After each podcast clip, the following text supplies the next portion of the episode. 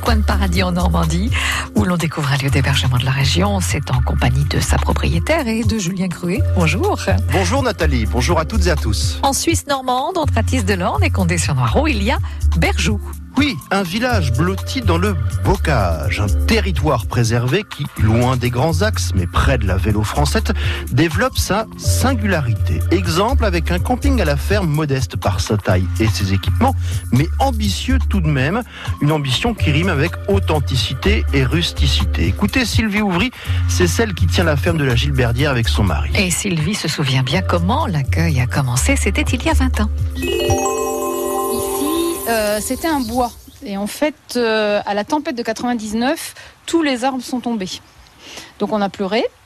Et puis euh, on s'est occupé aussi de tous les arbres qu'il y avait partout sur la ferme qui étaient tombés.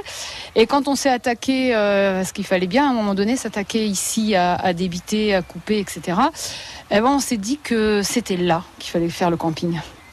Voilà, tout bêtement. C'est pas une pelouse, c'est un camping à la ferme. Donc ça veut dire que quand il n'y a pas de campeur, euh, ça sert à autre chose.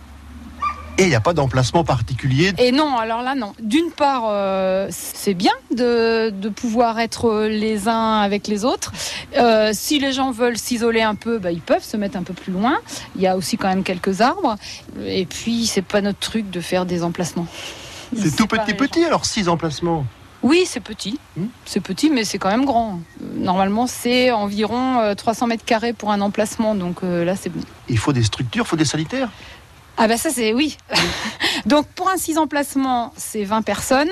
Donc il faut normalement un lavabo, une douche et un évier.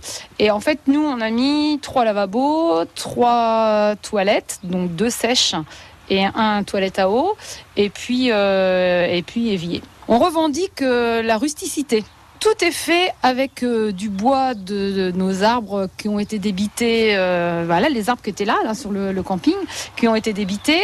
On a essayé de faire avec beaucoup de, de récup parce qu'on en a un peu soupé de cette société de consommation où il faut tout acheter neuf. Là, par exemple, les éviers sont des éviers qu'on a récupérés. les lavabos, c'est la même chose. Ça ici, c'est c'est du bois de récup. C'est du bois de récup. Les planches, c'était les planches de nos arbres. Tout est comme ça. Ça peut surprendre. Ah bah complètement, mais en même temps, euh, c'est bien d'être surpris dans la vie, non? Parce que sinon, on s'endort.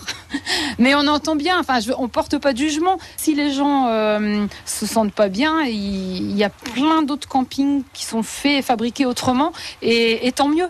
Et tant mieux. Il y en a qui partent? Euh, c'est arrivé, alors pas pour le camping, euh, au niveau des yurts. il y a toujours une fois ou deux fois dans l'année où il y a des gens qui restent pas parce qu'il y a trop d'arbres, parce que ça les perturbe. Euh, bon, après, il y a aussi la couverture qui est pas la même que celle qui était sur le, le site. Mais bon, voilà. Ça, je crois que c'est un peu partout. Mais dans l'ensemble, on a des gens qui sont contents des touristes contents de se laisser dépayser, euh, Julien. Oui, c'est exactement cela. Les résidents du camping, ou des yourtes, on le verra, peuvent très bien assister, voire participer aux traites des vaches le matin et le soir.